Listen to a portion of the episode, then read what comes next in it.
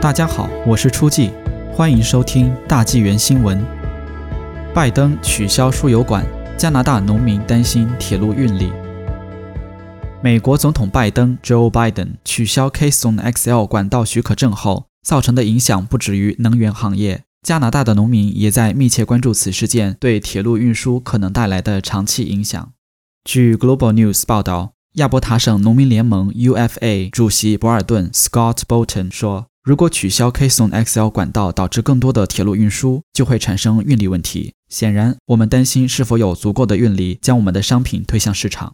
Keystone XL 管道扩建项目如果完成，每天可从亚伯塔省把八十三万桶原油输送到位于美国的炼油厂。没有这条管道的话，加拿大的铁路运输需求将增加。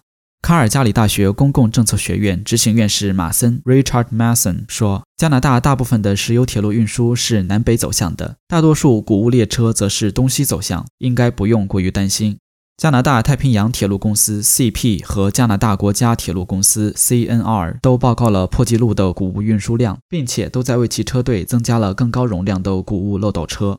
亚伯塔省农业和林业厅长雷德森 （Devendration） 说：“亚伯塔省今年的农作物产量创历史新高，比十年平均水平高出百分之八。在二零二零年，小麦出口增长近百分之三十。这表明铁路运输能力对亚伯塔省农民是如此的重要。”马森认为，与石油相比，农产品的持续性对农民有利。石油的铁路运输断断续续，使铁路公司很难赚钱，因此铁路公司花了很多钱去提高他们处理谷物的能力。